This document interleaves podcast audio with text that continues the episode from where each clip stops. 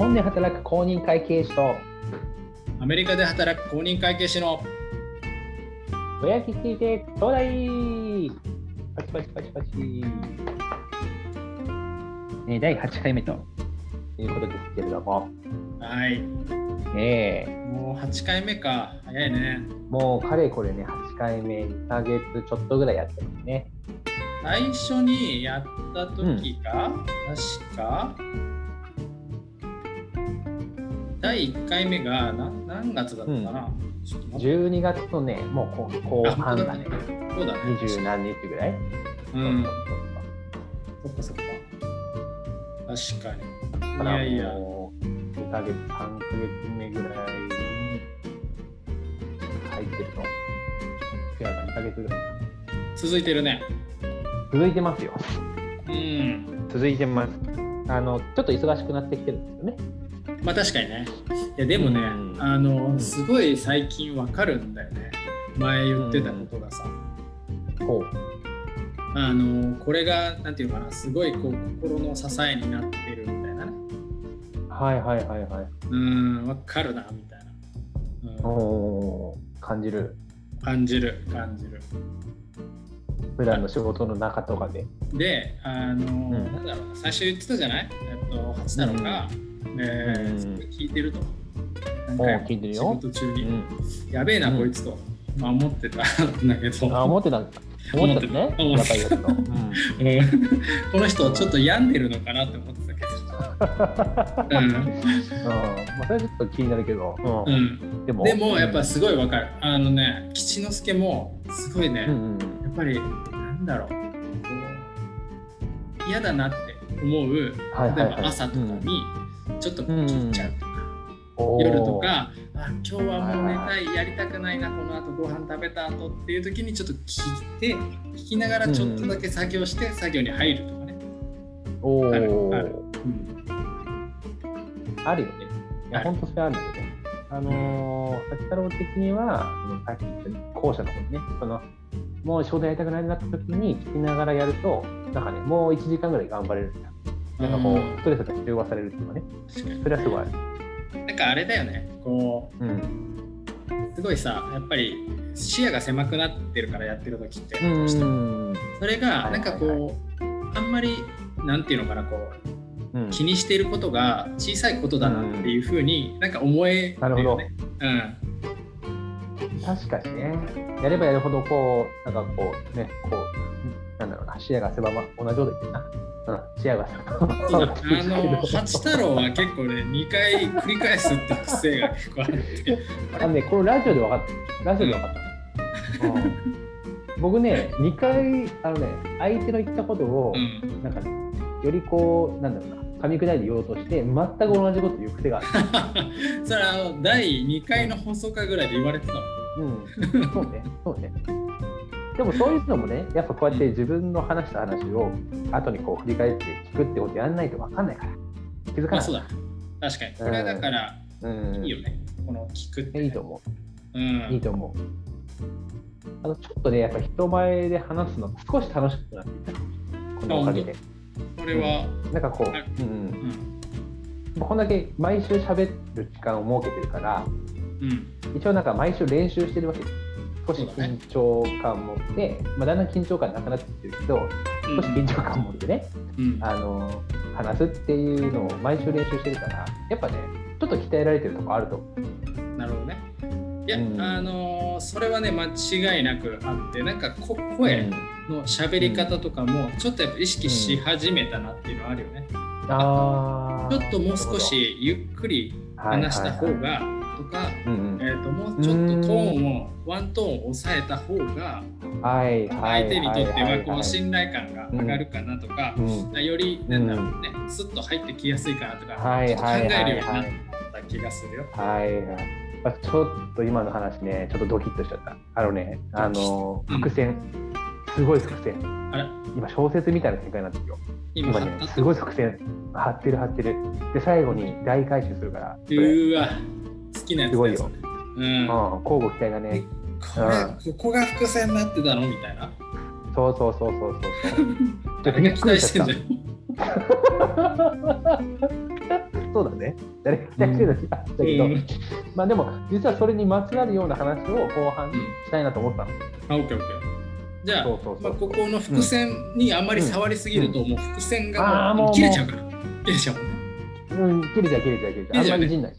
そう、うんあの吉之助結構その伏線というか、相手が張った伏線に気づきがちなところがあるから、そこはだから本当に、気づかない方がいいわけだしね。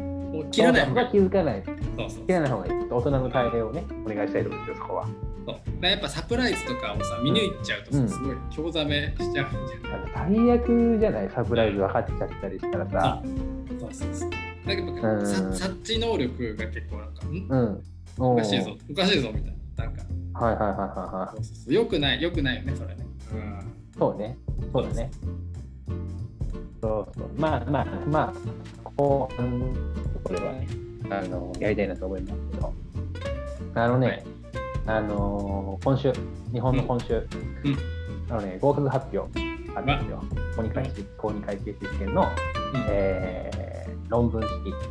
だから、まあ、公認会計士試験、まあ、2回試験、担当式、論文式行ったんですけど、まあ、ざっくりと論文式まで受かったら、あの、なんだろう、公認会計士の、うんまあ、資格、資格自体はその先にまたあるんだけど、一応その監査法人で働ける、権利を手に入れられるっていう試験が論文式試験。その合格発表が、えー2月の、まあ、今週の火曜日かな、にあったんだよね。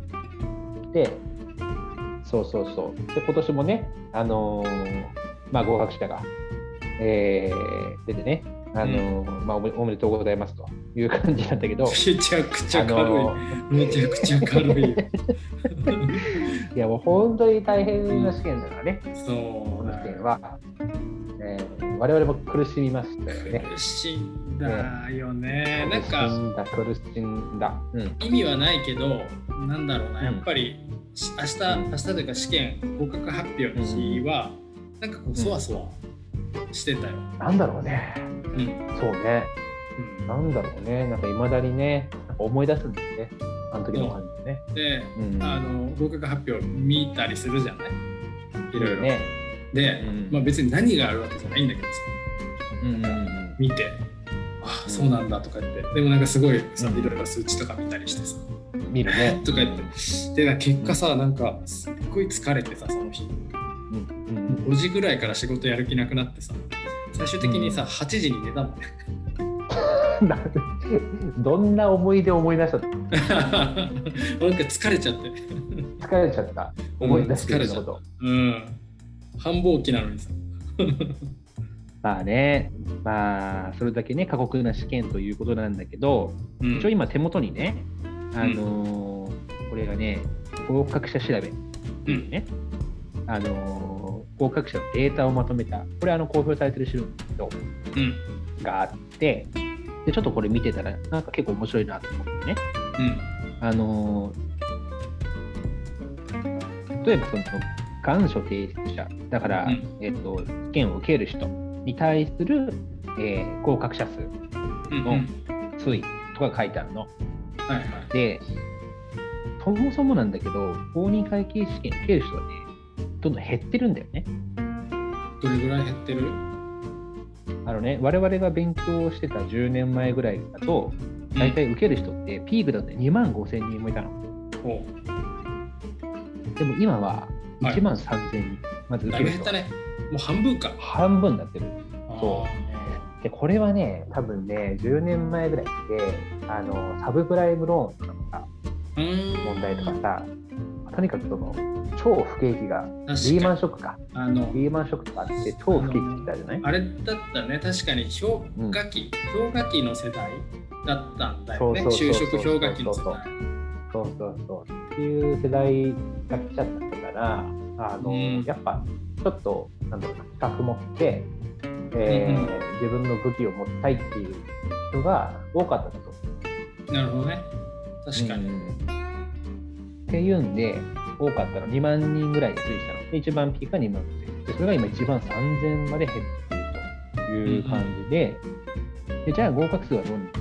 で合格者のピークは、一番ね、多かったのは4000人って時代があった。これ平成19年。それは二次試験の合格者のこと言っ二次試験の合格者。多いね。めちゃくちゃ多かった。その年はうん多かった。えーでこれでこそれに対して今の合格者は1300人。少ない。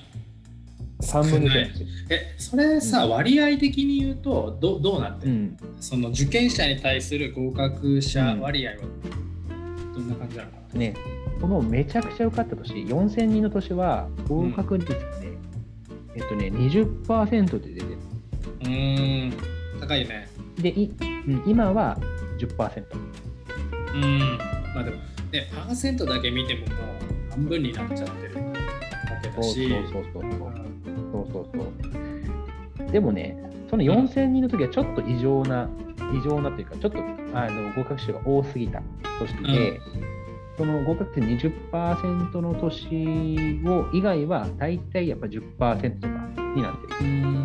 うんちなみにだけど、それは、えっと、我々が受けてた時って結構多分、マックスで難しかったぐらいの時だけど、それでもそう、うん10%ぐらい。我々がね、受けた時はね、えっとね8%とか6.5%とかね。やっぱね、6.5の時は異常に難しかったよね。異常に難しかったうね。ん。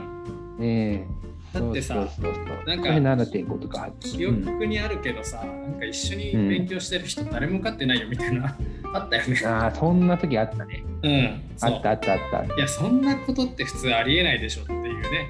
うんあの、ううんん。そうそうそう。そうそうそう。ここら辺はね、そうそう、受ける人はおやっぱ多かったんだけど、不景気のあれで、でもう合格者数ガッと減らされたんだよね。その時はねうん、合格者数1500人ぐらい。受験者数が多いのにね、要は。でそう受験者数多いのに合格者数が合格者数が今と変わらないぐらいの時代とかがあったから、その時はやっぱ難しかったみたいなね。それってでもさ、なんかうんあれだったよね。なんかこう、ちょっとね、複雑な思いしたよね、こっちとしては。思わなかった？うーん、思ったよ。正直思った思った。だって自分たちが要は始めた時って、要は合格うん率すごい高かったわけじゃん。うんそう、そう、ね。2倍ぐらいだったね。だから、あの、なんだろう、その思いで始めたらさ、めちゃくちゃ難しくなったわけ。で。そう。だからなんかちょっとこう、うん、そうなんだよね。難しいのは、この勉強って資格、試験勉強を始めて、まあ、なんだろうな、論文式受けられるようになるまで、まあ、まあ、2年とか3年とかかかる勉、あのものだから、受け始めた年と比較すると、合格者、合格率がもう半分になってるからね。論文受ける頃にはもう半分になってる。だからね、うん、そうだまあそういう意味でもも厳しい世代だったのかもしれない。あれって言われるよね大体景気の、まあ、1年から2年後にこう論文あの改定士の受験者だったり合格者っていうのが推移するって言われてるよね。要はあの景気がボンって落ちたからすぐってわけには確かに今言ったようにやっぱ勉強期間っていうのが大体2年とか3年かかるから、うんうんうんまあ、そこから言っても大体うん2年、うん。3年遅れてあのそのうん。受験者のピークとかがやってくる。うん。から、多分読むの難しいよね。難しい。難しいね。こんなに何合格率が増減する、えっと、国家資格ってかなり珍しいと思う。うん特にね、その平成19年からうん、5、6年の期間が乱高下してる。乱高下っていうか、アップダウンが激しいよね。うん、うん、合格率が、まあ、20%ぐらいの年からもう5年後には6.5%とかいやだか激しすぎるようね。ん、そこがね、あれだよね。うん。まあね、でも本当にさ、すごい人たちはさ、関係なく受かってくんだけどね、別に。まあ上位何人かの人ってどんな状況でも受かるもんね。うん。そりゃもちろんここはね、あのちょっと言い訳はできないところなんだけれども、うんうん。だけれどもだよね。なんかやっぱ、ううんそこも含めて、なんていうの、うんうん。というかさ、もうしょうがない。そうだね。そうだよねって。まあちょっと家計のとこはあるからね。うん。そうそうそう。だから今回の試験もそうだけど、まあ言ったら上の方の人に関しては、えーとうん受かるべくして受かって、まあそのねね。合格率がどうとかあんまり関係ないうんんだと思うんだけど、うん半分より下というか、うんまあ、順位順位的にね、うん真ん中より下の人っていうのは、もう本当に分かんなかったと思うね。どっちに転ぶそうだっていうのは。ね。そうだね。本当ギリギリのとこだと思うね。うんだってすごいさ、うんあのなんていうかなうん。膨大な試験範囲があって、はいはい。そこから出るのはさ一部だけじゃんそうだね。だからまあやっぱりさあ当てる外すっていうのがどうしても出ちゃう、まあ、それはあるよ。うん、それはある。予備校でも出ちゃうしから、うん。ねそうだよね。これをさ多分どう処理するかってことなのかな自分の中でっていう気がするんだよね、うん。この受かった落ちたみたいなことをね、ん。なんかね、うん。それ側はが吉之助はだいぶ下手くそだったような気はするね。そういうことに対する自分のなんていうの、うん。うんそこがね結構あ反省点としてはあるね。なんかこううん。納得いかなかったっていうのが強かったっていうのがすごいあったような気がする、それはこう試験に、うん。まあ、落ちた時にそうそうそう。なんでダメだったかっていうのを、うん。冷静な分析であの分析して対処法を見つけて解決していくっていうよりかは、ちょっと感情が乗っちゃったり。そうそうそう。もう感情的になっちゃったってことだうんうんうんうん。だからね。そうだからね多分今受けた人も今はすごい感情的になってると思うんだけど、っていうとこなんだよね。うんなるほどうん、ね。そうそうそうね。わかるわかるよ。やっぱ、うん、負けず嫌いだったりなんだろうね、うんそういう人は特にそうかもしれないけどそこのコントロールがねなかなか、うん、そうだね。そうだね。明日のも担当式試験落ちた時は、あれだもんね。絶対受かったと思ったから、うん。あの、合格発表のね、うん。インターネットのやつも見た、見て、まあ見てないと。でもないはずないからって言って、うん。あと漢方まで見たもんね。その漢方っていうなんか、あの、わかる。あるのか。新聞がね。なんかこう、そうそう、それをね、あのーなんかね、あの、や役所、役所、役所町ってね、うん。あ見に行ったよ。も。う一回落ちてるよ。ってない。ね。わかるわかる。あると思ったよ。あると思った。うん。あれさ間違ってるんじゃないかと思って。うん。辛いんだよね。なんていうかうん、こうもうさ合格者ってそんなに多くないから特に二次試験とかはさ、少ないじゃん。だからうん、まそんなに時間かかんないんだよね。また自分のあれ番号順で基本的には出てるからさ。はいはいはいはい。目星はつくからねバッてこう来た時にさあってはいはい。もうすぐ分かるんだけどさ一瞬で。うんうんうん。でもやっぱね、なんか 2, 2分ぐらいは動けない自分いるよね。いやでもあるんじゃないの？うん、あるよね。ある。すごいなんかまあ。苦い思い出がなんかうん。思い出されるな。なる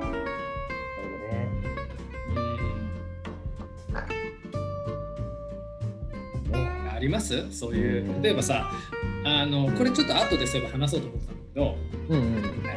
えーいつもラジオを聞いてくれてる方っていう話のさ話すじゃない、今回ちょっとまた動きがあってね。あはいはえー、と今度は年齢でちょっとさ新しい世代が出てきたよ。ってい。はいはいはい。はっていうのはあの18歳から22歳い。っていうのが方が聞いてくれてるっていうのが出てきて、まあ、27歳から20 23から27っていう方もうん。本当に少ないんだけどいてでも18から22なんてさ多分今まさに勉強してるもしくはこれからね、うん勉強しようかなっていうところとかさはいはいはいはい。なのかなっていう感じがするしさうん。なんかうんあります？そういう今勉強してる人とか、うん。でもひょっとしたら今回ダメだったよっていうアドバイス的な、アドバイス的なやつうか。ん、なんか伝えたいこととかねアドバイスじゃなくてもいいけど、伝えたいことそんな、うん。まあ、ないかな。ないんきゃ。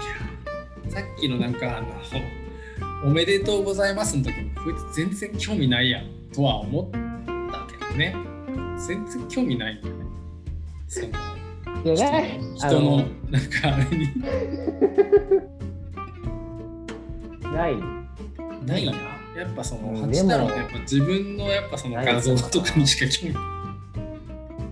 自分の画像とかそううね、ん。そう。何回も見るよ。自分の動画とか、そう。それそれでしか笑わない。動画見ないわ。それでしか笑わなかった。ら本当にやばいよ ラジオも自分のラジオしかもう聞かないみたい自分のラジオしか聞いてないこともなあそうなの？実はいっぱい聞いてる。あ本当？いっぱいいっぱいってわけじゃないけどね。あのいろんな人の聞いてるよ。なるほど。全然関係しか関係しか関係ないね。うん。そうそう。でもアドバイスね。アドバイス。いやいや、まあ、ちょっとねないよって言ったのは、まあ、ちょっとねその、パッと思いつくことって、まあ、ちょっとうん。責任持てないなと思って。うん。まあなんかちょっと考えたいなと思ってまあ言った内容って。いううん。あじゃあちょっとアドバイスね。うん。うんまあ、でもさやっぱりこれってさ結局さメンタル的なところじゃない？長期長期でだって2年とか3年とかかかってやるようなものだからさ、いい時があって悪い時がうん。あるし、ん。ねあのうん。うん。結局のところやっぱりダメな可能性っていうのは絶対あるからそれをさなんか自分の中で、やっぱそれを納得してやってたかやってなかったかっていうのがでかかったかなと思う、うん。なんかそういうところがうん。ちょっとなんか甘かったかなって今にしては思う。なんかあの絶対受かるんだっていう気持ちってすごい大事なこととは思うけど、結果として落ちる可能性は絶対あるわけだからうん。ね。何かが。それはさだからなんかこうそれは想定しとかなきゃいけなかったなとは思ったああそういう意味ね。うん。わかるわかる。だから、まあ、さっきの合格率でも、まあ、今までも10%ぐらいっていう、うん。まあ負ける人の方が多い家計に挑むわけだから、うん。あの落ちちゃっても大丈夫な状況を作っておくっていうのは大事かもしれない。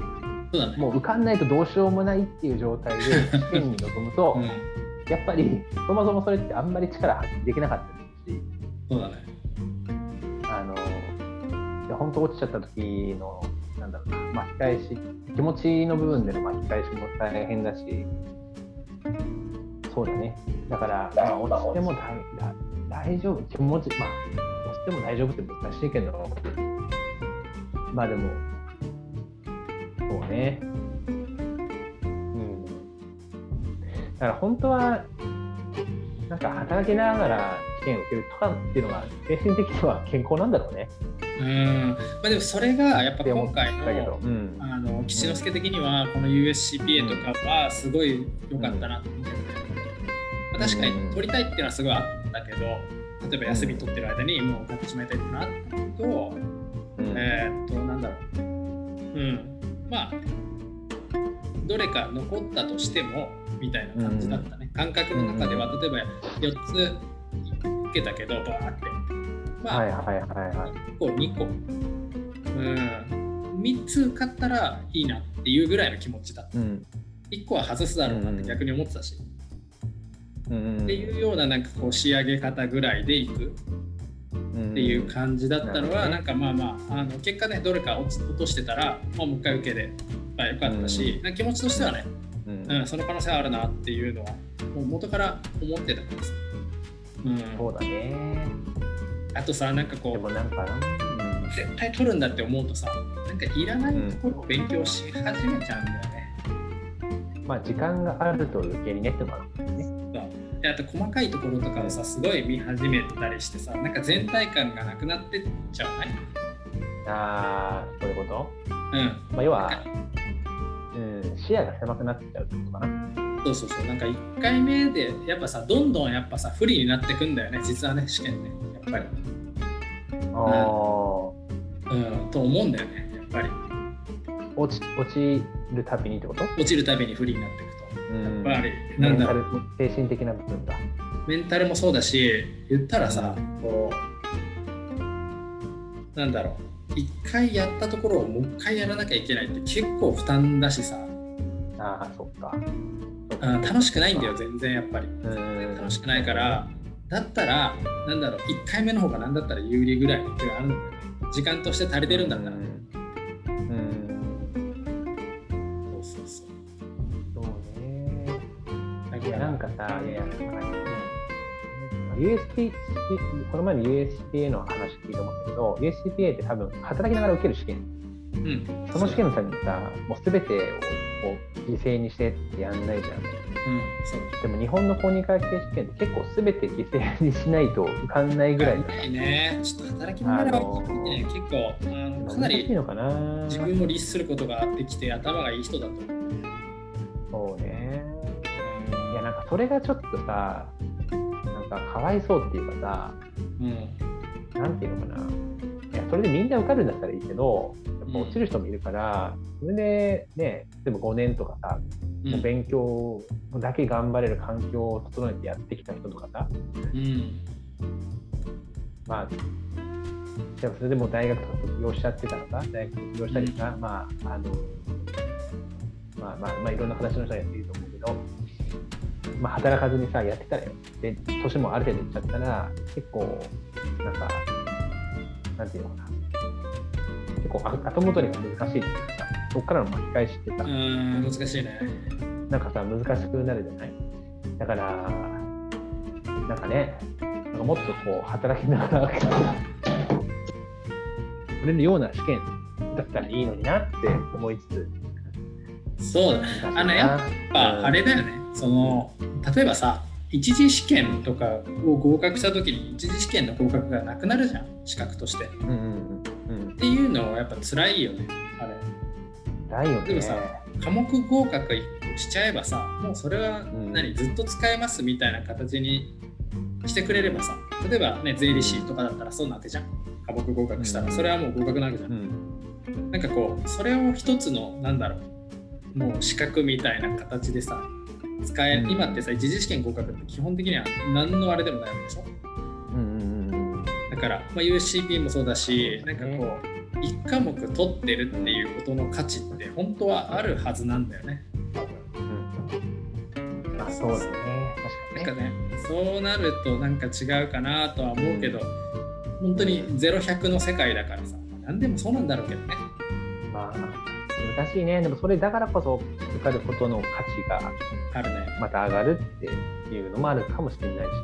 うん。でも実際実際やっぱ、うん。なんだろう。例えばさな何？10年やった人？10年勉強したとかって言って多分これ聞いたらさ、うんうんはみたいなありえないって思うかもしれないけど、10年やって受かった人が、あのなんだろう。やってよかったっていうようなうんうん試験うんうんだから、うん。やっぱ人生は変わると。まあそうだね。うん。そうだね。すごいチャンスは広がるというか受かればねうん。すごいあの可能性が広がる試験だからうん。その価値はあるよね。うん。うん。まあまあ、どうしてもねちょっとあのうんく暗い感じにはなっちゃうけども おめでとうございますの方じゃなくてやっぱなんか気持ちがねそっちに寄っちゃうんだよね。あの自分も経験したことだからさ、そうだね。うん。なんかすごいあるからわかるわかるからね。はいあの、ねそういう人もねのもわかるしね。うん、うん。そうそうそう。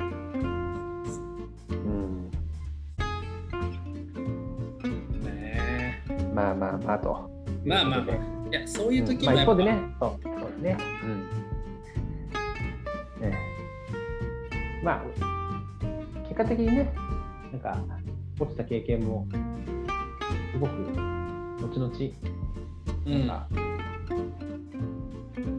まあ、いい経験になる部分もあるから、なんかさあのー自分のなんかあれだからするとやっぱ、切り替え結構苦手な人だと思ってるけど、自分のことをうん。あのねだから受験時代とかにさ、まあ、よく飲んでたりしたじゃない、うん。であれとか多分さあれ結構さあの受験を長長めた 長くしてしまった原因の一つだと思う。なるほど。うんなるほどねまあ確実にさやっぱ俺らもう金曜とかになったらさケツがなんか2センチぐらい、あの椅子から離れてたじゃん。おお尻つけられなくなったのね。そわそわしてさ。でもう行きたくないのにトイレとかさ、立ち上がってさ、ふらふらしてさ、そうそうなんかタバコ吸ったりしてさ、そうで、ニヤニヤニヤニヤしてね。ニヤニヤニヤ勉強しながらもうニヤニヤ止まんないんだよね。もう金曜の夕方ぐらいになってさ。まあ確かにね、あの、しかもね、やっぱ、なんだろうな、もう1週間のうち弾けられるのがそこしかない。うんで、まあ、若くて体力もあってもうなんか、なんかね、めちゃくちゃ飲んじゃうし、めちゃくちゃ騒いじゃうし、みたい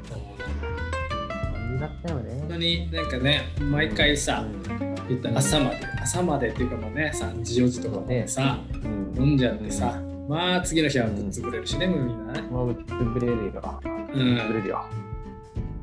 でもなんかこう今にして思うとやっぱりこう早く受かりたいというかね本当に目標が明確にあっての人は、んまあそういうことしないで一直線に向かうのが一番いいと思うけど、まあ、うん人生を振り返ってみたところで、うん、楽しいっていうかいい、うん。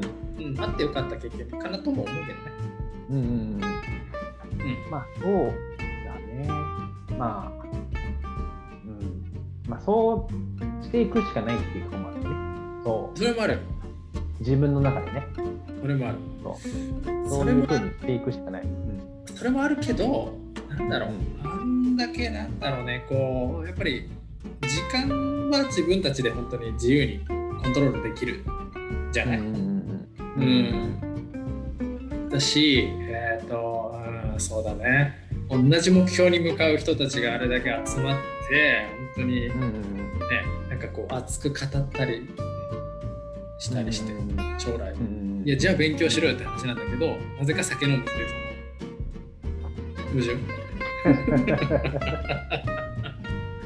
の矛盾？ね勉勉強論を酒飲みながら語るっていう矛盾うん。そうね。そうね。そこは熱いんだけど、気持ちは熱いんだけどね。あの気持ちは熱い。行動がちょっとね、うん。裏腹というか。うん。そうそうそうまあ、いろいろ回り道ありますよ。あるある。うん。あるある。うん。うん。あります。でもなんか、うん、そうだね。うん。あのこう結果的にそれがこうね最終的にはいい方向に行くうん。かせる？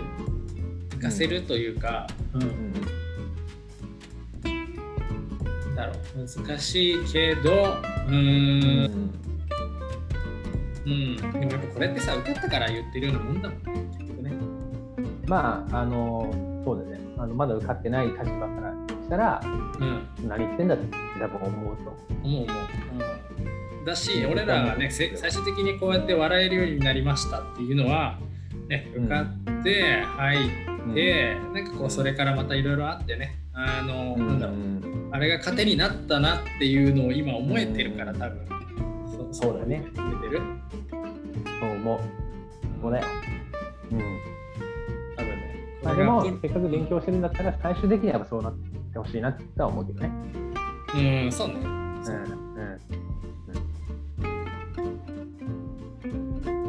いやいやいやまあちょっとねあの、うん。うん。あれです暗い暗い悲しい感じになっちゃった多分暗い話に感じになっちゃうけどね。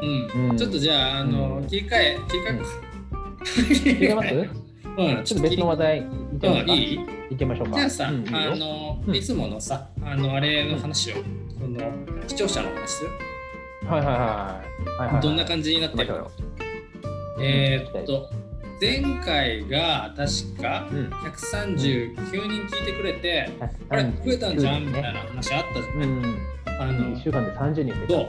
今回が、えー聞いてくれた人が141と。あーと、えーっと、計算が間違ってなければ、先週と比べて2人しか増えてない。吉 八吉じゃねえか。聞いた人。8と吉で2人、うん、そうだね。確実にこの2人は聞いてるわけだから。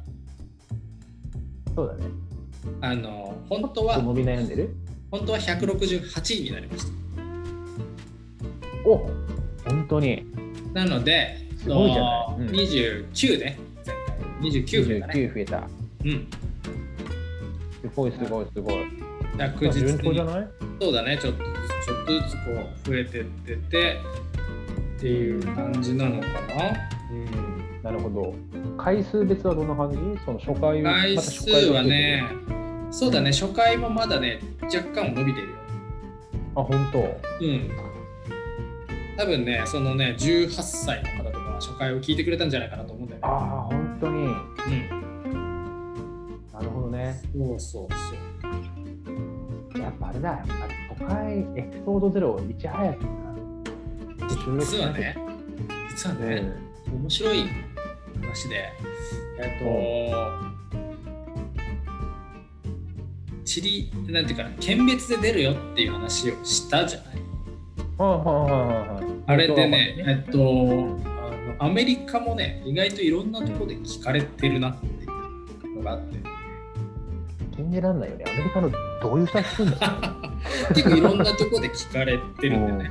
あのはい結構ねあのな、なんでそうなったんだろうってのは不思議なんだけど、あのうんうんカリフォルニア、オハイオ、テキサスで聞かれてます。まあ、そこだけではないんだけど、まあ、主にっていうオと、ハイオ、テキサス。うん。なんか、なぜそうなったんだろうっていうか、あの、あれだね、あんまりオハイオとかにイメージが全くないんだけど、あの、オハイオってどんな街なのあの左うん、どひ左下？右下、あのね、真ん中、うん。あのね、知らないんだ。知らないの。うん、あのね、吉之助はね、結構ち地そんなもん理弱い弱いんだよ。うん、チリ、チリ弱々弱々タイプなんだ。あのね、うん世界史とかね、やってないのよ。うんあの理系だ理系で、あのああれだったのよ。あの理科、理科じゃない歴史やんないタイプの、あの、なんだろう、高校だったのよ。あーあの問題になったそうそうそう触れずに。はいはいはい。だね、知らなくて。でも、テキサスは、なんか真ん中だよね、中部だよね。テキサスってなんか西部劇なんかカウボーイみたいな。そう、もうね、そうだね、まさに。だからこう、なるほどそうなんだ。いろんなところでちょっとね、意外じゃない？の日本人が聞いてるのかな。でも聞きいただいてるので、へえ。なんかね、ポッドキャストがやっぱり増えてきたから、うん。あ、本当。そういうとこかなっていうね。なるほど、なるほど。面白いね。聞いてくれてるんだ。だからね、本当ね、すごいよ。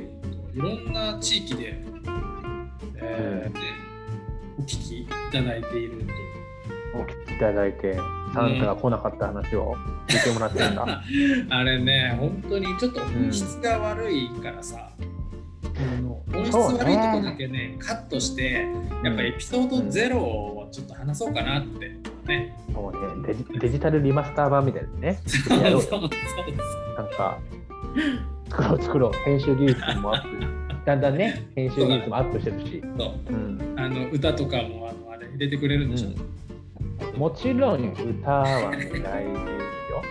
歌はやりましょう。あ 生歌をもう一回録音しよう。二人でなるほどね。なるほど、うん。うん。ど。そうだね。なんかちょっと気になってたんだけど、最近ちょっと聞いてなかったけど、うん。あの、八太郎の最近あの、うん。ね、家族うん。話聞かないね。あ、家族の話？いや、あの、その、八家が結構聞いてくれてるんで、リスナーとしてはね、はいはいはい。うん結構うんあれだったからさ、うん最近聞かないなその話。そうだね。あのーまあ、会うんだけど、うん。あの、八家族、八実家家族？うん。会うんだけど、なんかラジオの話はね、出てこないね。待って、飽き始めちゃった。うん、家族がまずね。飽き始めてる。飽き始めてる。うん。そう。これはね、うん。でもこれはやっぱ素直なリアクションなんだよ。まあ、そう飽きるんね。だよな。うーん、まあまあ、やっぱりね。うん。だから、うん。まあでもまあ、かといってね、毎回毎回物珍しい奇抜なことやってもしょうがないわけだし、うん。うん。まあ、なんだろうな。あんまりね、こういろいろやりすぎて自分たちの型を崩すのもあるじゃん。うん、まあ、型があるのかもわかんないけどさ。うん、わかるわかる。そのね、うん。例えというか、うん。なんだろうな、例えとしてこれが正しいかどうかはわかんないよ。わかんないけど、吉之助は、あの、うんちっちゃい頃、あの、野球選手になりたかったのね。幼稚園生の頃。おー。ほいほいほいほいほまあまあほら、ちっちゃい頃なんてさ、テレビでやってるのって言ったら、うんまあ巨人戦ぐらい。しかないわけうで、ん。まあまあ、うんあのね、親父が巨人戦見るから、なんかやっぱ自然はいはいにはいはってい。たんだけど、うんまあ、やっぱ野球ってね、お金かかる。うん。えー、バット、グローブ、バイク、うんユニフォームとかね、いろいろあるよね。お金かかる。またね、これが困るのが、その親が参加しなきゃいけないんだよね。うん。あのすごいよね、少年野球の、ね、親の、あの両親の働きってね、すごいよねこ。れがまたやっぱ共働きだとちょっとき難しいと。苦しいよ。そうそうそう、うんお金もかかるしってことで、うん。入れてくれ入れてくれって言ってたんだけど、うん入れてもらえなくて、うんちょっとあのうちが貧しい話は、ちょっと前からしてるじゃない、あうんのサンタが来なかったうん。りしたけど、ちゃんとから来ないからね。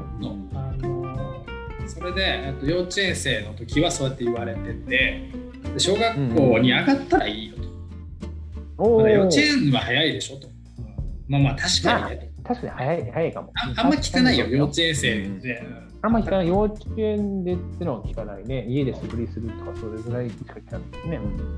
であの1年生になってだから小学校入ったわけ。で小学校入って、もうなんか、あのねやっぱ周りの人にはもう俺野球やるんだって言ってたから、でおー。もういつ入るのみたいな。あのねうん。先輩とかに言われたりしてでもうはいはいはなかなか入れないと。で母さん言ったらなんかいい。や、うん。2年生になってからにしてくれる。うって話になってまあうん。分かったと。で、でで2年生まで待つと。2年生になってんだけど、待てど暮らせどならないから、うんお前いつ入ってくんだよってなって、あれ？結果的にあの、3年生に上がるちょっと前ぐらいに、うん。お母さんともうそろそろもういい加減うん。野球やらせてくれと。俺もうずっと一人で練習してると。うん。家で。うん。うん。あの練習してたんだ。練習はね、してた。あの家隣の家のね、あのなんていうかな、うん。壁？うん。にあのうちうちは壁とかないから。壁。隣 の家の壁にもうボールを、えちょ壁がないっていうこと？は、うん。うん、あのボールを投げるもうでもさボールを投げた。グローブを持ってない。グローブ。うん。ただあの守備練習ではもちろんできない、うん。できないね。だからもうできる練習。だからバットももちろん持ってない。バットもない。グローブもない。うんでボールはやっぱさ一番安く手に入るボールはあるとできる。ボールは変えるもんね割りかし、うん。できることはね本当にねボールを思いっきり投げるってこれだけだったの。うん。でその練習だけを投げることだけをねやり続けた、結果、えっ、とすごいじゃない。うん、2年なんかさあれみたいな話でしょ。あのなんかなんだろうな。足立満のなんかこう漫画を地でいくみたいな話でしょ。ずっと一人でなんか練習し続けた少年みたいな、壁当てだけし続けてうん。でねあの野球の練習もまともにしたことない少年が、うんえーまあ、中学校に入ってうん。あの、ね、野球部のね横通ったらボールが転がってくるんだよ。トントントン。うんおい取ってくれよっつって。うん。で投げた球がうん。めちゃくちゃコントロール良くてうん。ものすごい剛速球がいってでそれで野球部入って。なるほどあのーゴールデン。パあのー現実の話を教えてあげよう。うんうん。現実足立満のあの話を地でいくと、うん。あの小学校2年生で肩を壊します、いやいやいやいや、うん。あのー肩壊すってさ、やっぱそのなんかこう強豪の野球チームとか入って、うん。でね、監督にこう、一日ね、こんだけ投げろ、投げ込み投げろってね、うんあとはこう試合で連投が続いてとか、なんかそんなんでやる。小2だよね。野児球教室がクラブに入ってないの。うん入ってあるでもやっぱりそれで肩壊したの。うん。あのなんだろうできる練習が本当に投げるしかなかったから 投げ込みすぎたんだろうね。他にできることがなくて。うん。そうかそうか。あとその投げ方も誰にも教わった、もらっ教えてもらったことなかったからさ。そうだよね。その巨人戦のピッチャーの言い方しかわかんないわけだ。そう。子供のくせに多分さ、なんだろうね、もうすごい、なんだろう、負担かかるような投げ方してたんだろうね。なるほど。なるほど。うん。っていう、あのーうん話で、えっと、うん。あれこれなんでこんな話になったんだっけって、ちょっと忘れちゃったけど。今モデル今モデル今はね、何の なんでこうなったかっていうね。ちょっとこう、だいぶ頭悪くなってきてる。大ポンコツになるんじゃん。え、何だっけ？あでもなんかさあのねいろんなこうことをやっていかなきゃいけないけどなんかそれで自分のスタイル崩すのもなみたいな話をして型の話だ。型を崩す話だね。そう。はいはい。でそのだから型がないままにむちゃくちゃにやっちゃうと、こんなことになるよという教訓それこそれが言いたかったんだ。それが言いたかった？ですすごいすごい。そういうことね。うんはいはいはい。なるほど。それがなんかあの型の話より貧しさの切なさの話にちょっとあの重きが 感情が入りやすいからね、うん感情がが入ってたね、今ね。うん入りやすいからうんなるほど。なるほど。まあ、あのね、あのーちょっとね、僕もちょっと話変わるんだけど、あの実はしたい話っていうか、まあ、したい、まあ、遊びに近いんですよね。まあ、遊び、遊びって言うとちょっとふざけちゃうかな。うん。うんまあ、したい話があるの。あのね、あのー最近すごい聞いてるラジオがあのね、ジブリを、うん。まあ、ある意味作った人。宮崎駿以外いないよね。って思うでしょ？でも、あのスタ、えっと、ジブリうん。って、あの実は、まあ、宮崎駿さんであったり、高畑さん、高畑うん。勲さん。だったかな、名前ちょっと待って、とかっていう、アニメーターがいなきゃもちろん。成り立たないん。だけど、その、要は、こういう人たちってさ、アニメを作るのはできるん。だけれども、一方でできないことがやっぱりいっぱいあったり、商業的なことというかね、こうビジネスとしてやっていくには、あのそのアニメーターのとしてのこう能力だけじゃどうしてもできないところがあって、うんそういうこうアニメーターとある意味こう世の中を結びつける役割のはい。プロデューサーっていう役割うんをやった人、この人がね、すごい大事なうん。人だった人であり、今も、まあ、もちろんご存命なんだけど、うん。あのー方がいて、鈴木敏夫さんっていう、はいあれ？なんか聞いたことある気がするね。うん、人がいるの。うん。で、もともとね、雑誌の編集者やっうんてて、えーっと、それでね、えーまあ要は編集者っていう立場でずっと仕事をしてて、うん。で、ある時、えー宮崎駿と出会い、まあ、ジブリを立ち上げてみたいな。なんかね、でこんな人ですごいね、その人のラジオがあの勉強になる、勉強になると面白いの。シンプルに面白くて、ずっと聞いてるの。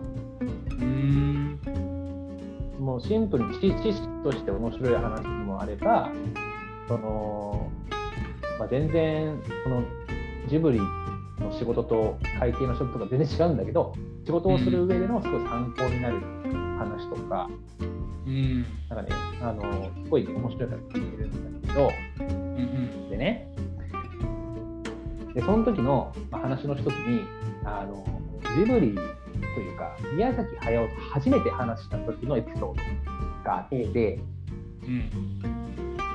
で初めて話したのは、電話で話したんで、うん。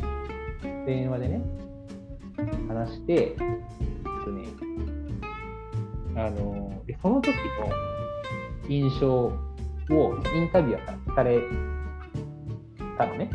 まあ、要は、インタビュアーが聞きたかったのは、宮崎駿とは初めて話した時はどんな感じだったかっていうのを聞きたくて質問してたんだけど、うん。ででどんなあのことをその鈴木さんが覚えてるかっていうとその声が印象的だ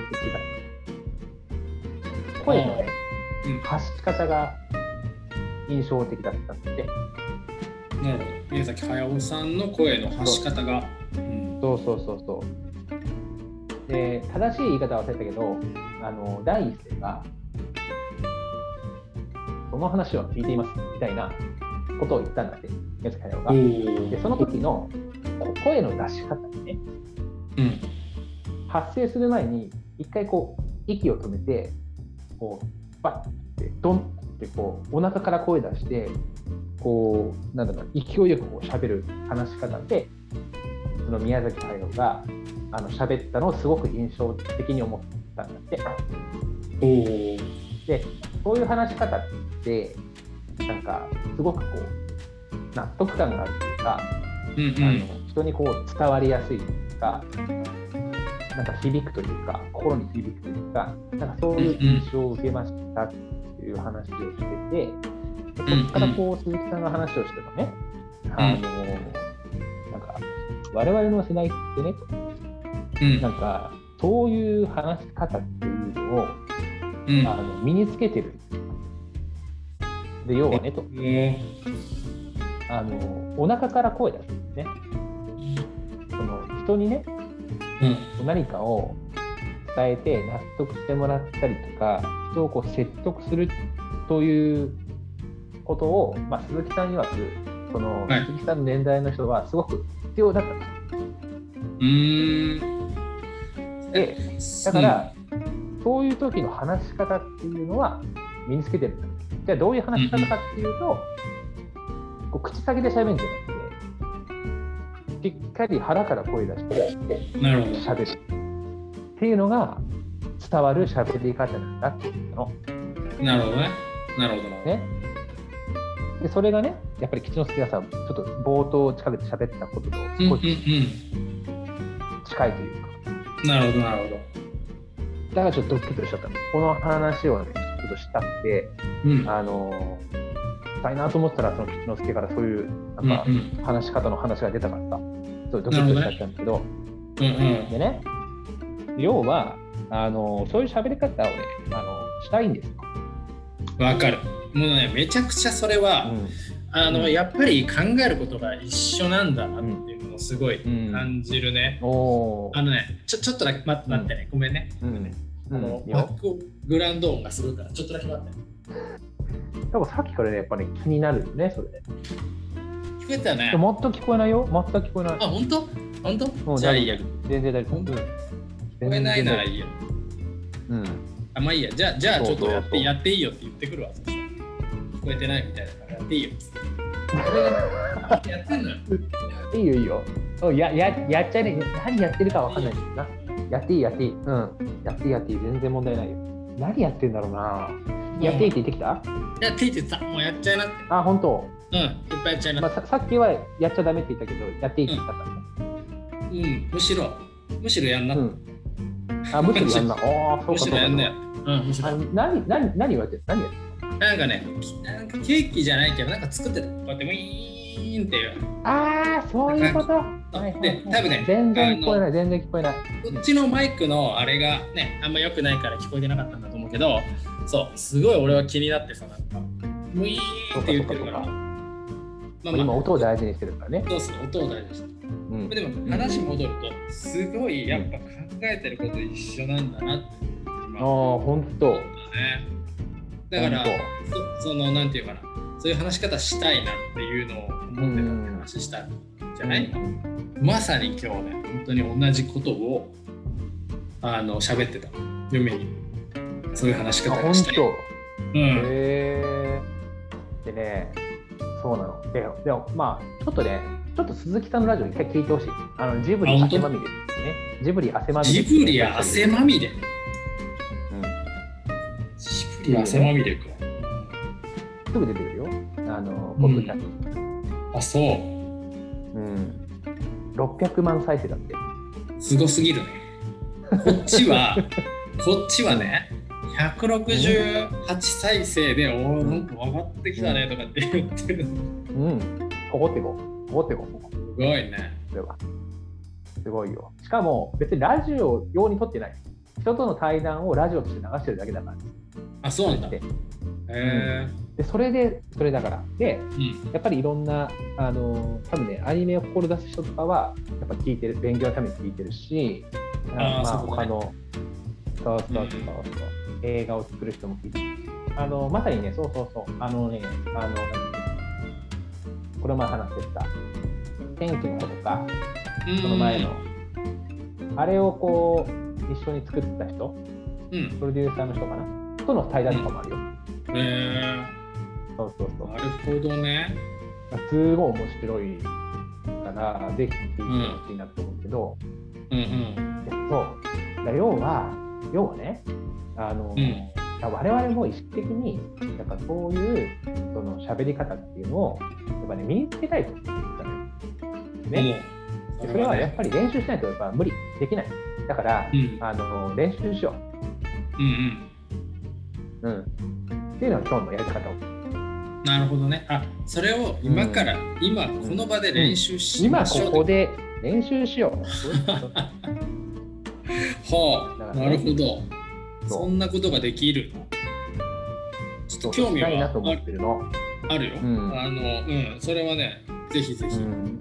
うん。なんだろうあうの、ん Voicy っていうあのラジオのね、うんえっと、緒方さん代表の緒方さんも言ってたけど。これからやっぱ声の時代で、えっと、みんなねあの、うん。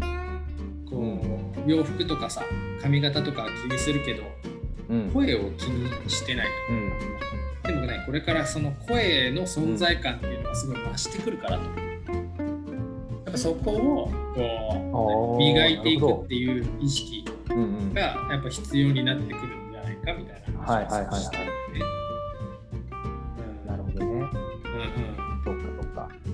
そっか。だからさ、だからちょっと思ったの。じゃあそれをね、どういうのを題材にして練習しようかなと思った時に、やっぱね、言ってる内容がクズなんだけど、その 声がいいってなるほどねなんか納得しちゃうみたいな話の方が練習しやすいんじゃないかな。なるほどあだからの要は対局をやることで、そうそうそうそうそう。そうそうそう。うん、だからねあの、高い壺を売る話をしよう。う高い壺を売るっていう設定で、うんすごく説得力のある喋り方をしてみよう、練習してみようと思って。なるほどなるほど。高い壺を売るってことね、200万の壺を人に売るああなるほど。200万ね。これは、これは結構ねあアコギなことしてるよ、200万と。アコギですと。うん。だから、まあ、しかもそんな長文じゃない。もう3個とぐらい。3, 3個と。うん。3個と。3個とだけ。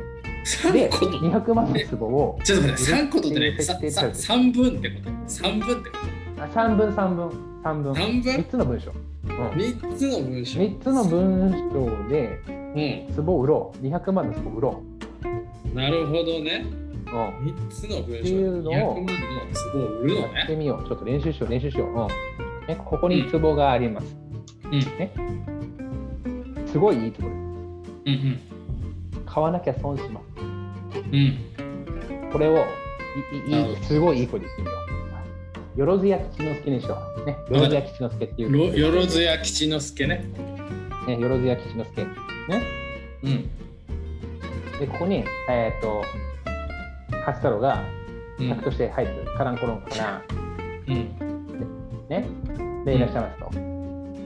ね、あのーまあ、天気が、天気なんでしょうな。あの、あうんすごいいい壺がありますねって言うんだ。うんそしたら、その、もうその3個で。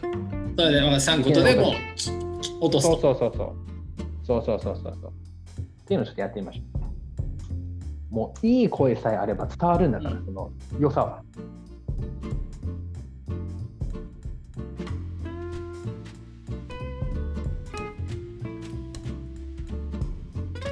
いいよじゃあカランコロンからイメージできた？うんできてるできてる多分いけると思うねいきますよ。うんはい。できます。できますよ。はい。うんカランコロンカラン。いらっしゃいあ、どうもー。あ、どうもどうもどうも。おいいいいお店ですね。すごいいいお店だ。うん。いいお店に見える。うん。ここは、これ何年ぐらいやってるんですか？2年2 2年。あれでも、なんかすごい店構えからして、すごく昔からありそうな感じがしますけど、2年なんですね。すごい。うん。すごいですね。うん。やっぱその、何でしょう。このなんかこう重厚感っていうのはやっぱこう店長さんのやっぱこう人となり的なもんなんですかね。いや、私バイトなんで。バイトなんですか？はい。え？すごい店長感。え？バイバイトなんですか？バイトです。雰囲気、雰囲気オーナーなのに、雰囲気オーナーなのに、な？んか違うな。うんいいんです、いいんです。あなたがバイトだろうがどうでもいいんですよ。あの、んとにかくね、私は、あの、部屋のね、ちょっと、うんあの殺風景な部屋に合いそうな、あの、置物探してるんですよ。何か義務ありませんか、ここにすごくいい壺あるね。あるんです。あるんですか、ええ、ちょっと見せてもらっていいですか？うん。この壺なんだけど、この壺、はいすごくいい壺なんだよね。ですね。えおえ、おいくらなんですか？ちょっと値段したいと考えたいと思います。200万だね。200万。うん。200万ですか？うん。すごくいい壺なんだよね。あなたそれしか言ってないんですよ、さっきから。ちょっと。あなたそれしか言ってないんですよ。私全然なんかちょっと信じられないです。え？本当にこれ200万するんですか？200万の壺、すごくいい。えこの壺買わなきゃー、なんだろう。200万損するね。この壺買わなきゃ200万する？うん。あーなんだろう。え？この人すごく雰囲気だけすごいからなんか納得感あるな。うん。か買おうかな。じゃあ。か買います？うん。かお買い上げだね。お買い上げです。店長、お買い上げです。これでよかった？いや、よかったけど、いやじゃあ、うん。想像以上に長かったっていうか、そう本当感が出るっていうか、うん想像以上に長くてさ、なんかもう俺もさ、こんなに長く、いやなんか意外とさ、細かいところにすごい食いついてくるから。ごめんごめん。ちょっと、一回演技が始まったんで、いろいろやっぱやんなきゃ。そうだよね。いや、俺も一はい回やっぱさ、うんこのキャラに決めたから、もう何、乗り切ろうと思って。なるほど、なるほど。うん。いそでもね、あの、やりきってた、あのやりきってた。うんやりきってた。やっぱりそのなんだろうな、もうちょっとこう自分で操る感じがあった方がいいかもしれないね。あんまりこうなんだろう、無口な感じ。3分って言われてたから、はいはいはいそこにこだわりすぎちゃったかもしれないね。あ、でもそこそこ。あの大事なそこで、やっぱ短い言葉でうん。うん。伝えるっていうのは大事かもしれないね。たださ、もしかしたら。この話はそこじゃなかった。うんだから、声はどうなんだろうね。声、声。声？え声良かったよ。声よかった。声、声めちゃくちゃ良かった。た。ただね、うん。めっちゃこ、もうすっげえ豚骨感あったんだよな、なんか。なんだなんて言うんだろう。なんかね、うん。逆になってる。逆っていうか、こう、声、なんかね雰囲気とね、その合ってない感じが設定がね。うん。まあ、そちょっと逆に信用がなくなっちゃったけど。うん、でも、でもね、でもよかった。いいいい声だった。いい声、いい声。でもなんかこうあのやっぱりゆっくり低い声で話すっていうことはやっぱり意識できた。確かに確かに。うん、確かに。そうね。だから、うんそうそうそう。あのーすごい大事な話をしてるとかは、やっぱ、ああいう感じでいいんですよ。なるほどね。なるほおそらく。うん。そうそうそうそう。ど。ちょっとやっぱ逆逆もやってみようか。逆もやってみようか。なんかすっごい自信ないんですけど。持ち込み企画でしょ、これ。持ち込み企画だよね。いや違う違う。いや違うの違う。いや、うん。すぐ終わると思ったら、すぐ終わると思ったうん、そうだよ。俺だってすぐ終わると。すぐ飲まれた思ったのにさ、全然買い買ってくんない。買ってくんない。いや、だってすごい、キャラ設定がしっかりしてたから。すごい。すごいさ、こっちのキャラをさ、うん掘ろうとしてくるからさ。いやいや、だから、その、割りなんか結構面白いキャラだったうん。思ったより。ちょっと掘っちゃったけど、か。なるほどね。違うの違うの違うの。その、こういう設定なんですね。俺、そっち側のキャラ苦手なの。なるほど。不安なのね。なるほど。やっぱどっちかっていうとさ、やっぱり八太郎ってさ、あれだもんね自分がこう暴れたいタイプじゃん、うん、そそうのだね。そうでしょ？そううん、うん。だからうん。やっぱ逆の方がいいのかもしれないね。そうなんだよ。うん、うん、だから、どっちかとさっきの設定だと、あの、お客さんの役役の方が楽だ。そうだよね。俺俺もそう思うよ。そうそうそう。ん。岸之助的にもやっぱそうそう思ったなんか岸之助はどっちかって言ったらやっぱお客さんの方がやっぱ普段そうだしね。あの、うん。関係的にはね、うん、うんうん。そうだよね。でちょっとねいいい？やけちゃうのうん200万のあ、いいよ。何も増えてないようん。よろずやよろずや八太郎にじゃあ俺が岸之助が入っていくとええ。カランコロンカランカランってお願いしまカランコロンカランす。いらっしゃいませ。いなんからっしゃいませ。うんちょっと癖はあるいいいいお一人でいいはい。一人ですね。ちょっとあのえたまたまこの辺あの仕事で寄ったんであのねあの趣いいなと思ってちょっとお邪魔してみたんですけど。え何の仕事されてるんですか？えっと公認会計士してるんですよね。公認会計士怪しいな。え？え？いやどっていう公認会とね計士ってなんか怪しいな。え？いや見えない。むしろね。見えない。いやむしろその店長さんの方がねだいぶ怪しいというか。うん。公認会計士あれですよ。ちゃんとした仕事というか。は信じられないな。い信じられない。お私がなんかこう嘘っぽい公認会計士っぽくない信じられですかないね。うん。嘘っぽいよ。嘘っぽいです。嘘っぽい。嘘っぽいな。失礼だな。すごい失礼だ。何しに来たんです何しに来たんですだから、なんかその最近あの引っ越ししたんで、なんかねあのクラシックなねあのレトロな感じの雰囲気に合うような間接照明にこうなんか照らされたら合うようななんかこう置物、うん。重厚感あるやつが欲しいんですよね。ボだね。うん。ツボ。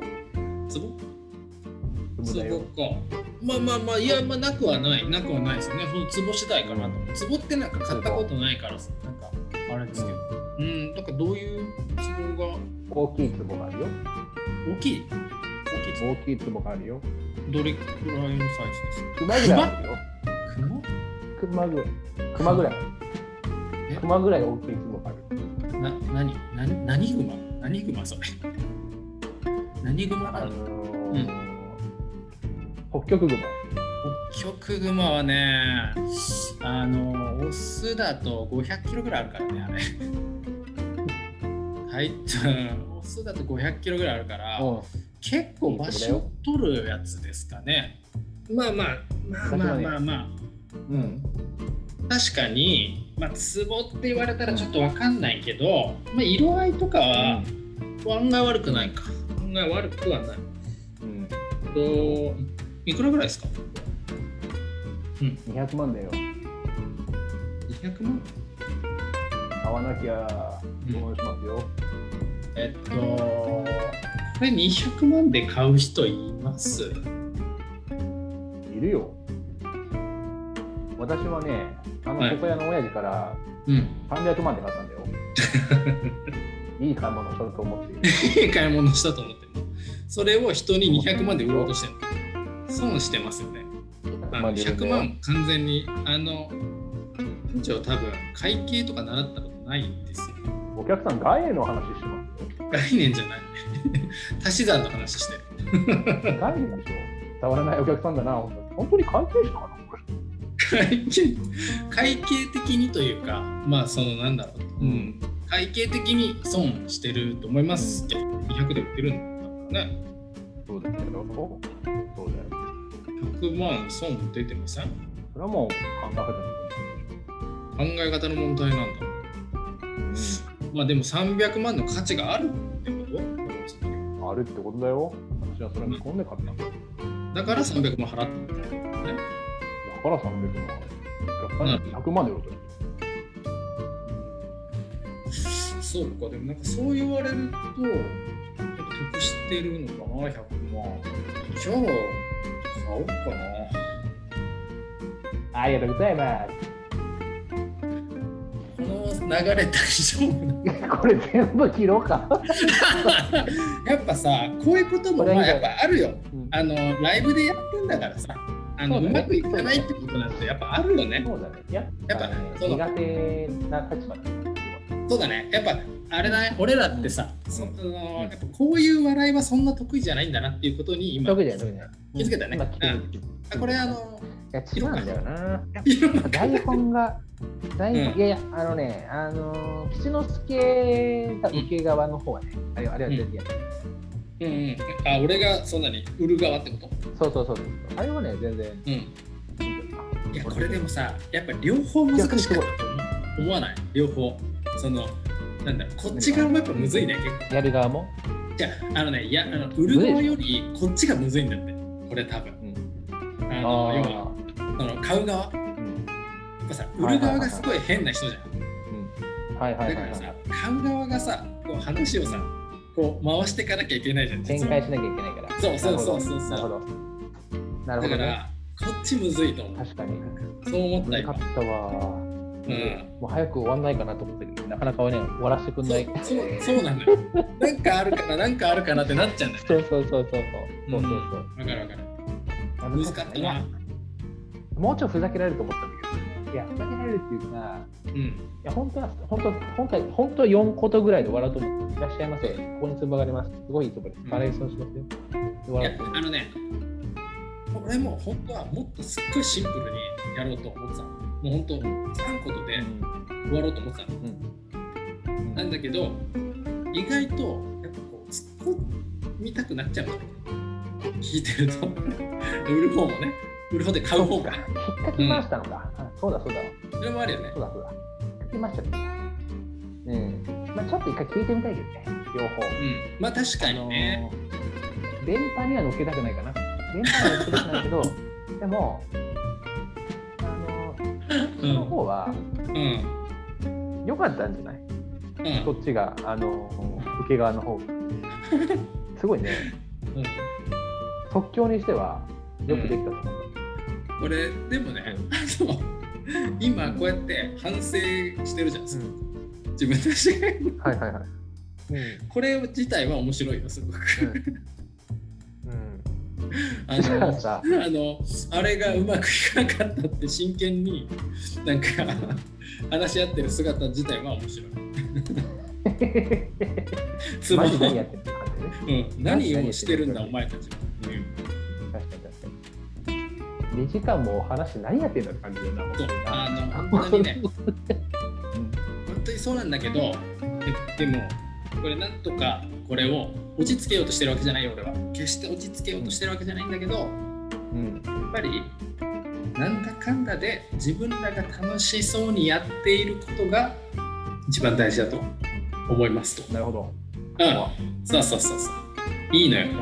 いいのよ。うん、うん。確かにね。でただ、あの、うん反省点としてはね、あの途中から楽しめてなかったんですよね、あの心から。正直。あのそうだねちょっとうまくいかなすぎて楽しめてなかった。そうだね。ちょっとやっぱ、あの、難しすぎたね。いきなりね。難しい。うん。こんなこんなお笑いややってないんだもん。やってない。やってないから。できない。でもやっぱさ、これってやっぱそうなんだね、きっとね。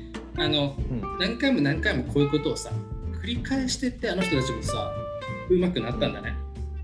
やっぱこう、今ポンって言われてさ、なんかやれんのかなと思ったの、なんとなく即興で。うん。はいはいはいはね。やれないね い。。うん。やれないやれなやれないだね。からこそ、うんやれないからこそ1回目の方が良かったよやっぱり。あ、本当？あれは県聞きた。それはでも多分結構ね、八太郎が回してくれたところがあるんじゃないかな。そのようまくねそ。したらはね、いやいや、あのね、一之輔がね、すごいどっしり構えて、キャラをぶらさなかった。うん、あのね、違うんだよ、その、あい コンビ組み立てのコンビみたいな今話になってきたら、お笑い系に。どこ褒め合ってるのって感じだよね。違うんだよ。うん、確かに。うんあの、ない、ないいいとこを探してるからね。必死にね、必死に良かったとこ探して、うんうん取り取り作って取り作ろうとしてる。うん。まあ、あの、カットかな。うん、カット、カット、だな。うんちょっと、まあねとてもお届けできない感じはする。とてもお届けできないね。うん。うん。ただ聞きたいただ、聞かせてね。聞かせて。音源ちょうだい、音源。音源は、音源はじゃあ届けよう。いいいいっていうか、やっぱこうやってだんだん上手になっていくんじゃないのこれ。まあ、いろいろやってね。そうそうそう明らかにさ、やっぱだんだんなんか、お話上手くなってる、上手くなってるっていうか、自分の中で自信ができついてるよね。っていうか、上手くなってるっていうか、なんかそんな気がするけどね。確かに。面白いもんで、別に、なんだろうな、緊張感もだんだん薄まってるけど、なんかまあね、確かにね。確かに。なんかなんかでもさ、今慣れてきた。慣れてきたから、だんだんと、なんだろう、クオリティの部分とかにあの手出し始めてもいいのかもしれないね。どうしたね。なるほど。喋る内容とか、そうそうそうそうそう。話し方となんか、か。うん、そうだね。話し方。そうだね。うん話し方結構やっぱあるよね。声とかにはちょっと気ぃつけていきたいみたいなね。確かに、あの、鈴木さんのラジオ、本当ちょっと、ちょっとでもいいから聞いてほしいんだけど、うんめ。ちゃくちゃ声いいのよやっぱり。でね。うで、納得しちゃう、なんかね、いい加減なこともたまに言うんだけど、なんん。かね、うんあー、確かに。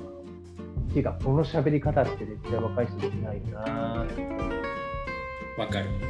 なんかやっぱりね、あのトーンだよね。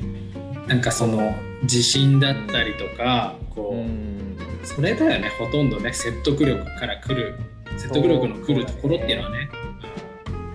そうそうそうそうそう。まあ、今の年年で、うん。あの喋り方をしても、ただうさんくさいやつに しか見えないんですね。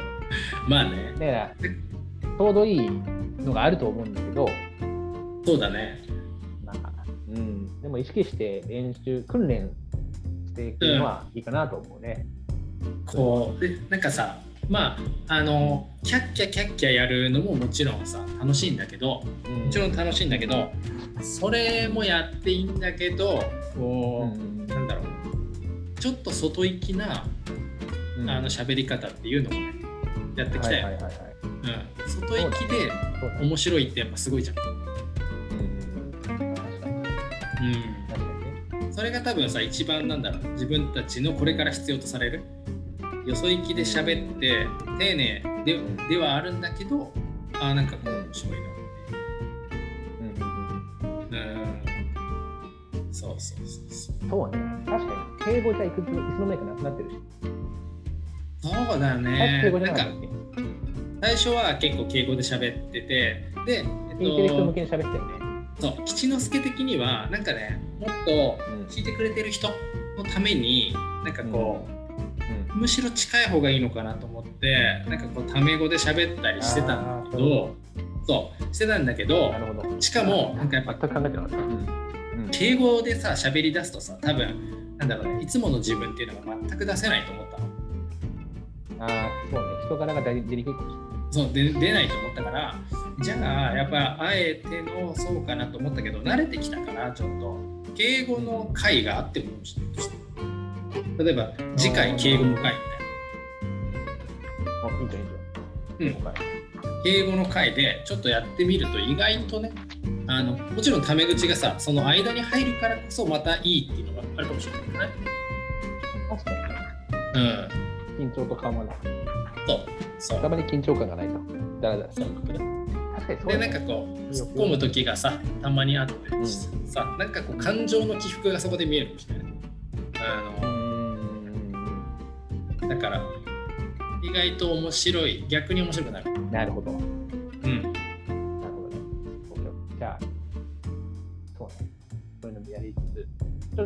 ソードゼロをそのタイミングで進むかっていう話もあるけど、そうだね。ちょっとねエピソードで撮る？撮りたいね。でもなんかこう、あれだよね、トエピソードゼロとしては多分、えーこのうん。ラジオがどういうラジオですみたいな話をするってことだよね、そこでね。うん。うん。うん。だから、そうだね。そうそうそう。10分ぐらいでもいいけどね。まあね、か確かに確かに、エピソードゼロ。まあ来週エピソードゼロを撮るっていう回にしてもいいか、回っていう時間にしてもいいかもしれない。OK。とじゃあ来週エピソード0でもそれさもうパンって取れちゃうじゃん10分ぐらいで、うん。でどうする？あとはエピソード0取った感想でも喋るか。なるほどね。なるほどね。でもなんかあれだね。けどみたいな。うんうんうんきっとなんか思ったけどさこれからねこうやって、まあ、だらだらと喋ってそれをバーって流すのももちろんいいし、うん。ひょっとしたらもうちょっとこう編集を入れていくっていう作業もひょっとしたら必要になってくるかもしれない。この先は。ね。この先は。まあね、まあね、1時間聞く人いないしね。うん。やっぱだらだら喋ってたら面白くない部分って出てくるもんね。どうしても。出てくるね。出てくる。うん。まあ、らいしか聞かんのかもな。まあまあまあでもなんかこう聞き流し系の人とかうん。そういう何？うん。まあでもそういう人いるか。いるか。結構これからのあれはそういうのが多いっていうのを言ってたんだよねあの Voicy の緒方さんとかは。あそっかそっか。だから10分とかで縮めるっていうのは、本当に必要な情報をこう効率的に集めたい人とか向けだけど、まあ、そうそうそうそう。今やってることって全然そうじゃなくて、やっぱり、う聞き流し用のん、編集なしの一発撮りのなんかリアルな会話これがなんかやっぱクラブハウスがやってることでもあるし録音できないじゃんあれタッチって。でなんかこうそういうのは結構確かにね。主流になってくんじゃないかってなると意外とこう長いあの尺をバーって喋れるうん。能力はうん結構大事になってくるかなって気はするよね。確かにな。確かにな。な両方やりつつって感じかな。ショートね。短い時間。パッとうんすごいさ裏で話すようなことめちゃくちゃここで話してる。もうね、うん。録音する話じゃないようなね、人に聞かせる人に聞かせる話ではない 話だよね。まあなんか面白い。最近もはやもう、あれだもんね、普通に吉之助って思ってるもんね。吉之助の確かに。八太郎としか呼んでないしね、普段からね。そうね。うそうね。ん、なんか、撮る前の打ち合わせでも八太郎って言ってたよ、確かに。そうだね。こっちのこと。でもあの普段から呼ぶときにもう八太郎で呼んでるんだよね、結構家の中で。マジで？うん、呼んでる呼んでる。あ、そうなんだ。なんかもう八太郎になってきてるんだよね。ああ、なるほど。いや、じゃあね、あの OK こんな感じでしょうかね。あのそうです今日は。そうですっておかしいけど。いろんなことがありましたが、おそらくね、残念ながら、はいあの、はいずっと翔さんの話以降のはい部分は、うん大幅なカットが予想されている。なので、あのかなりあそこ長かったですけど、本編ではあのお楽しみいただけないことにななかったことになってるんではないか。と。は あのやりながら結構、ピアスをかけながらね、あのやってました。い、なるほど。まあ、聞いてみますけど、聞いてみますけど、多はい分、まあ、大変なことになるんじゃないかなという感じなので、ね、まあ、ちょっと、こはいこは残念ですがね、はい。まあ、今週は、あの、この辺でということで、はいお別れしたいと思います。はい。はい。ではまた来週。バイバーイ。バイバイ。